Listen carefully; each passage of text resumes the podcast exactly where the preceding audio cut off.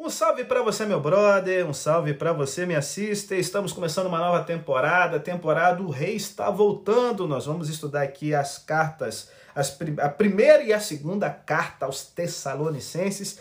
E aqui nós vamos ver aqui boas dicas do apóstolo Paulo para aquelas pessoas que estão esperando a volta de Jesus. Como é que a gente vai fazer? Jesus está voltando, então vamos deixar de trabalhar? Não, amigo, como dizia a irmã White, Viva devocionalmente, espiritualmente, como se Jesus voltasse amanhã e financeiramente como levasse 100 anos. Ah, então como vai ser aí as pessoas que já morreram? O que, que vai acontecer enquanto Jesus não vem? Quais são os sinais? Pode ser a qualquer momento, arrebatamento secreto. O que, que vai rolar? Então você que é adventista, você que é pentecostal, você que está esperando ansiosamente a vinda de Jesus aqui ao seu lugar nesse podcast, meu irmão. E nessa temporada, então a gente vai aí ficar esperto para não cair nas loucuras da galera aí alucinada, fanática e a gente poder estar tá esperando assim fino, direitinho, preparado a vinda do nosso Senhor e Salvador Jesus Cristo. Beijão, Deus abençoe. Esse aqui é o podcast mais completo e para ser o mais divulgado, eu preciso aí da sua ajuda. Manda para seus amigos, compartilha nos seus stories. Que Deus te abençoe demais e vem com a gente depois da vinheta. Introdução às cartas, aqui é o contexto em que Paulo escreve essas epístolas. E logo depois nós vamos ter aí o segundo último bloco com as lições do capítulo 1. Tamo junto, galera! Já leu a Bíblia? Então para, dá um pause, lê, ora. Então aperta o play de novo e vem para as lições fantásticas do podcast de hoje.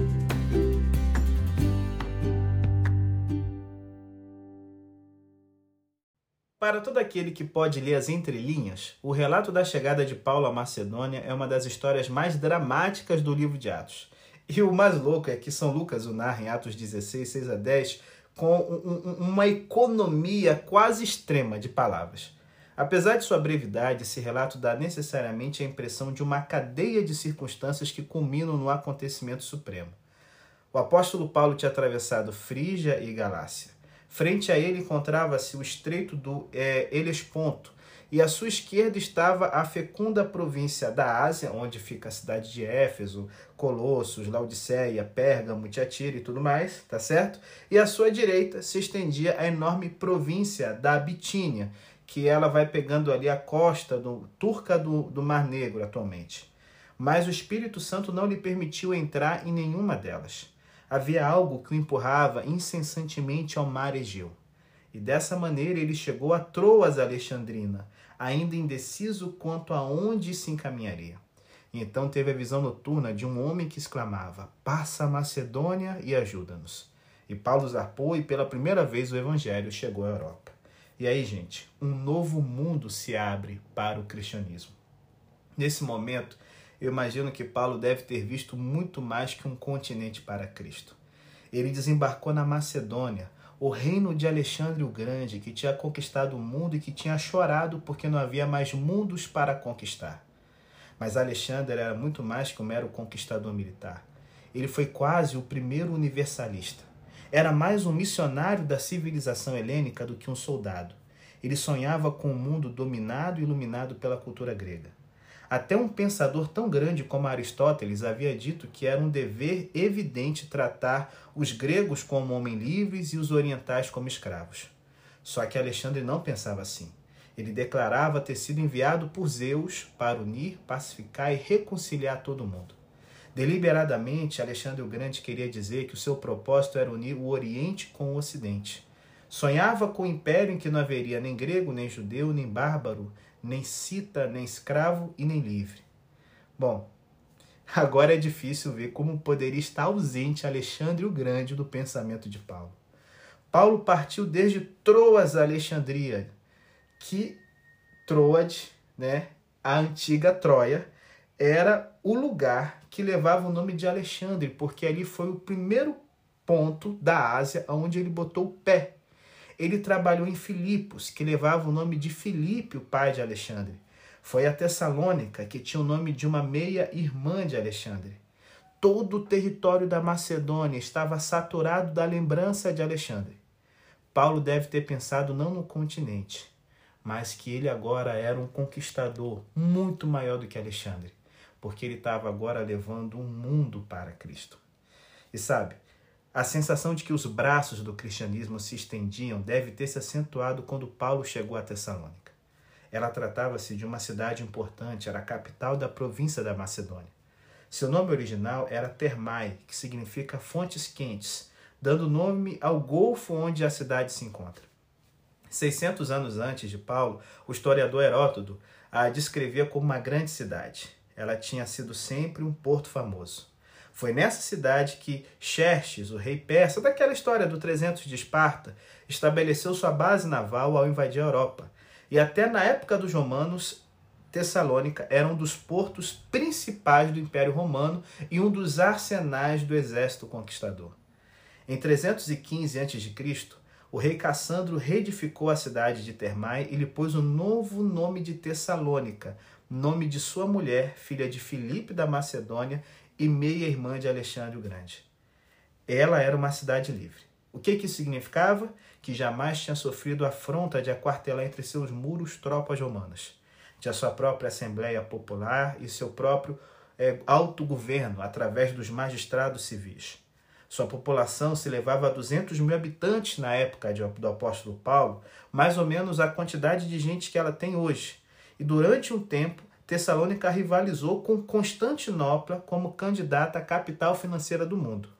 Até hoje, com o nome de Salônica, ela é o porto principal da Grécia e o principal porto do mar Egeu. Mas a importância suprema de Tessalônica está em que ela, ela se encontra sobre a Via Ignátia, que se estendia desde Dirráquio, na costa da Albânia, sobre o mar Adriático até Constantinopla, sobre o Estreito do Bósforo, e daqui para a Ásia Menor e o Oriente. De fato, a rua principal da cidade era parte da mesma rota que unia Roma com o Oriente. O Oriente e o Ocidente convergiam em Tessalônica. Dizia-se que estava é, é, dentro ali da artéria principal do Império Romano.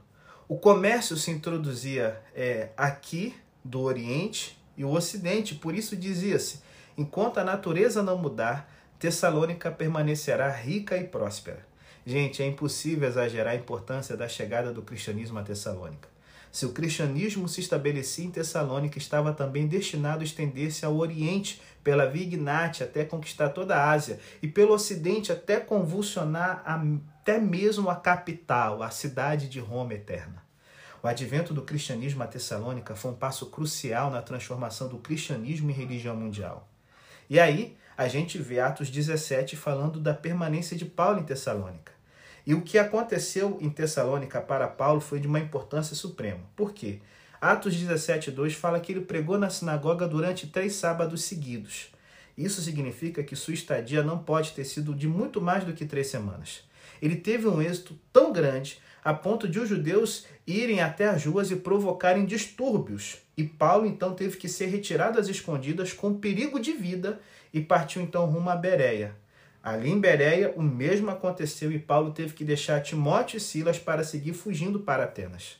Por consequente, Paulo esteve somente três semanas em Tessalônica. Será que era possível causar em três semanas tanta impressão no lugar que o cristianismo chegasse a implantar-se em tal forma que não pudesse ser jamais destruído? Hum. Se for assim, não era um sonho vazio pensar que o Império Romano podia ser ganho para Cristo. Ou era necessário instalar-se e trabalhar durante meses e até anos antes de causar alguma impressão? Nesse caso, ninguém poderia prever no mais íntimo quando chegaria o cristianismo a penetrar em todo o mundo. Tessalônica constituía um caso de prova e Paulo estava esmagado pela ansiedade de saber o que aconteceria. Gente, tão ansioso estava Paulo que, quando ele se encontrou com Timóteo em Atenas algumas semanas depois, ele enviou de volta a Tessalônica para solicitar as informações sem as quais ele não tinha descanso, como a gente vê em 1 Tessalonicenses 3 e, e, e 2 também. Que notícia será que Timóteo trouxe para o apóstolo? Bom, haviam notícias boas. O afeto dos tessalonicenses por Paulo era mais forte que nunca e se mantinham firmes na fé.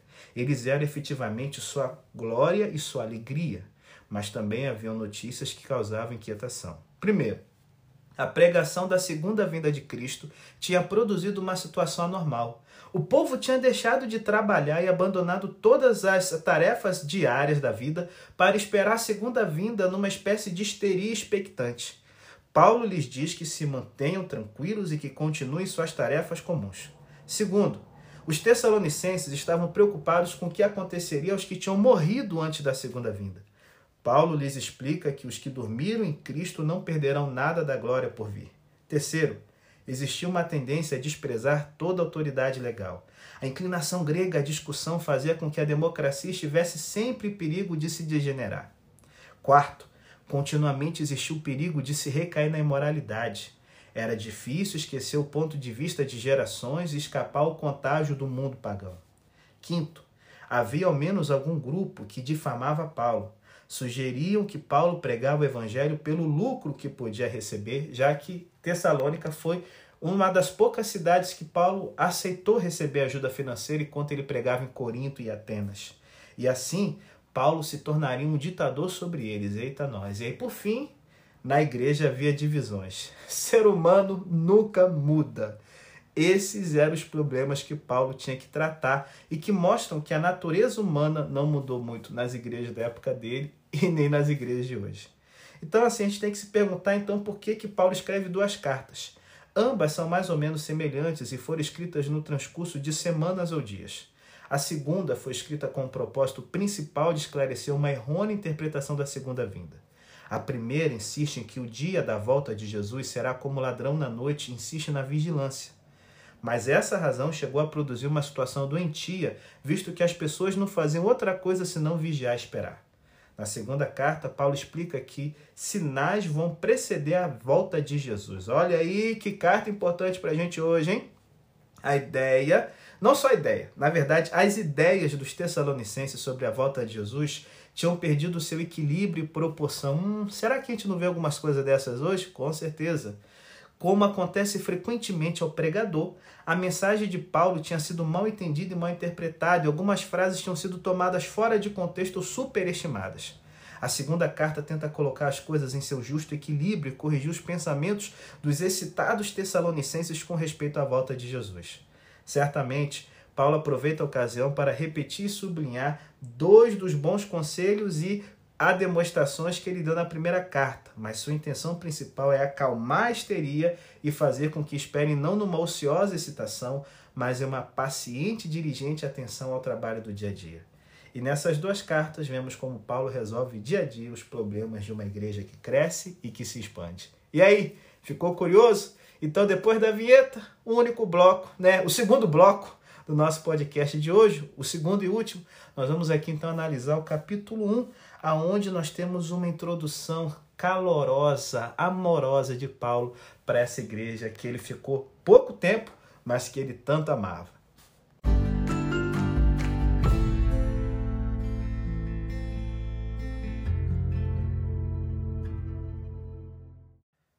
Nesse capítulo curtinho, a gente já vê que de cara, Paulo, ao enviar essa carta à igreja dos Tessalonicenses, ele fala: Olha, eu estou escrevendo aqui em Deus Pai e no Senhor Jesus Cristo. Gente, Deus era a verdadeira atmosfera no qual a igreja deveria viver, se mover e existir.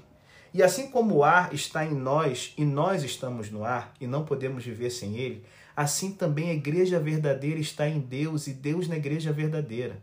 Para a igreja, não há verdadeira vida sem Deus. Além disso, o Deus em que a igreja vive é o Deus e Pai de nosso Senhor Jesus Cristo. Portanto, a igreja não deve tremer com um temor servil perante um Deus tirano, mas sim alegrar-se na cálida luz de um Deus que é amor. E nesse capítulo introdutório, nós vemos Paulo em sua maior bondade. Logo terá que começar a demonstrar e refutar, mas de repente ele pensa: não, eu vou começar com elogio absoluto. Mesmo quando reprovava, Paulo nunca tinha intenção de desanimar, mas sempre de animar. Em toda pessoa, gente, existe algo bom e frequentemente o melhor caminho para livrá-la das coisas más é elogiar as coisas superiores. A melhor maneira de desarraigar as faltas é elogiar as virtudes a fim de que floresçam mais, porque toda pessoa reage melhor à exortação do que à recriminação. Conta-se certa vez que um, um chefe de cozinha de um duque inglês ele informou para onde ele ia se retirar e resolveu se demitir do emprego. E ao ser perguntado por que esse chefe tinha deixado uma posição tão honorável e bem paga, ele respondeu: Simples. Quando a comida é boa, o duque jamais me elogia. E quando é má, jamais me reprova. Realmente não valia o esforço.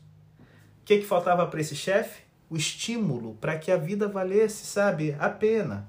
Então, assim, Paulo, como bom psicólogo e com verdadeiro tato cristão, ele começa com louvores justamente quando tem intenção de passar a repreender. Então, você que é pai e mãe, fique esperto e siga o exemplo do apóstolo, hein? E aí no versículo 3, Paulo escolhe três ingredientes importantes da vida cristã. Primeiro, a obra inspirada pela fé. Gente, não há nada que nos fale mais de uma pessoa que a sua maneira de trabalhar. Ela pode trabalhar pelo temor ao castigo, pela esperança dos lucros, por um turvo sentido do dever, ou pode trabalhar inspirada pela fé. Tem fé em que a tarefa que realiza lhe foi recomendada, lhe foi entregada por Deus e que está trabalhando em última análise não para outras pessoas, senão para Deus, é algo que faz toda a diferença, meu irmão. Alguém uma vez disse que o sinal da verdadeira consagração é que a gente consegue achar glória no trabalho penoso e comum. Segunda coisa que o trabalho que é impulsionado pelo amor, ele sempre é o mais excelente. Certa vez um escritor inglês, inglês chamado Bernard Newman, ele narra como ele estava viajando pela Bulgária e ele um dia se hospedou pra, na casa de um camponês búlgaro para poder passar a noite. Enquanto ele estava ali jantando e conversando, ele percebeu que a filha do camponês estava o tempo todo é, costurando um vestido, mas sabe, a noite toda, com detalhe, aquela coisa. E então o, o turista inglês então se aproximou e perguntou para a mocinha: Ei, você não se cansa nunca dessa costura interminável? Oh, não, respondeu ela. Saiba que esse é o meu vestido de casamento. Hum, olha aí. O trabalho feito por amor sempre tem alegria. E se liga na terceira dica. A perseverança na esperança é o que faz a gente ver a vida de uma perspectiva diferente. Quando Alexandre o Grande traçava suas campanhas, ele dividiu todos os seus pertences entre seus amigos. E alguém lhe disse: Ei, você não vai guardar nada para o Senhor? Oh, sim, respondeu Alexandre o Grande. Eu vou guardar para mim todas as minhas esperanças. Gente, uma pessoa pode aguentar enquanto mantém esperança, porque então ela não caminha rumo à noite, mas sim rumo ao amanhecer. E aí no verso 4, Paulo fala dos Tessalonicenses como irmãos amados de Deus. A frase amados de Deus era aplicada pelos judeus só aos homens grandes em grau supremo, como Moisés e Salomão e a própria nação de Israel. Agora, os privilégios maiores dos homens mais importantes do povo escolhido por Deus foram estendidos aos mais humildes dos gentios que haviam se convertido a Cristo. E aí, no verso 8, Paulo fala que a fé dos tessalonicenses repercutiu, se divulgou por todo mundo. A palavra poderia significar também que é, a fé deles estava estalando como uma trovoada. Olha, algo tremendo na atitude desafiante do cristianismo primitivo. Quando toda a prudência e todo o sentido comum teriam ditado um estilo de vida que passasse, sabe, inadvertido, sabe, que passasse assim no pianinho, no sapatinho, quietinho para evitar o perigo e a perseguição, os cristãos desafiavam o perigo proclamando a fé. Jamais se envergonhavam de mostrar quem eram e a quem buscavam servir. E aí, os versos 9 e 10, nós temos aqui duas palavras que são típicas da vida cristã. Os tessalonicenses serviam a Deus e esperavam a vinda de Cristo. Gente, todo cristão é chamado a servir no mundo e a esperar a glória. O serviço leal, a espera paciente e a expectativa invencível são necessário prelúdio à glória dos céus. Sacou? Então, gente, ó, essa carta tem muita bênção para a nossa vida. Acompanhe o podcast, você que está ouvindo a gente aí, gostou, pode aí mandar para os seus amigos, fala galera, vamos começar aí na presença de Deus, vamos começar bem, buscando a palavra dele.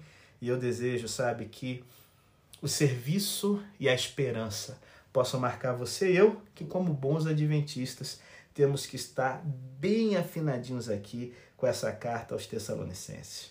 Que Deus possa estar abençoando você ricamente e até amanhã, se Deus quiser.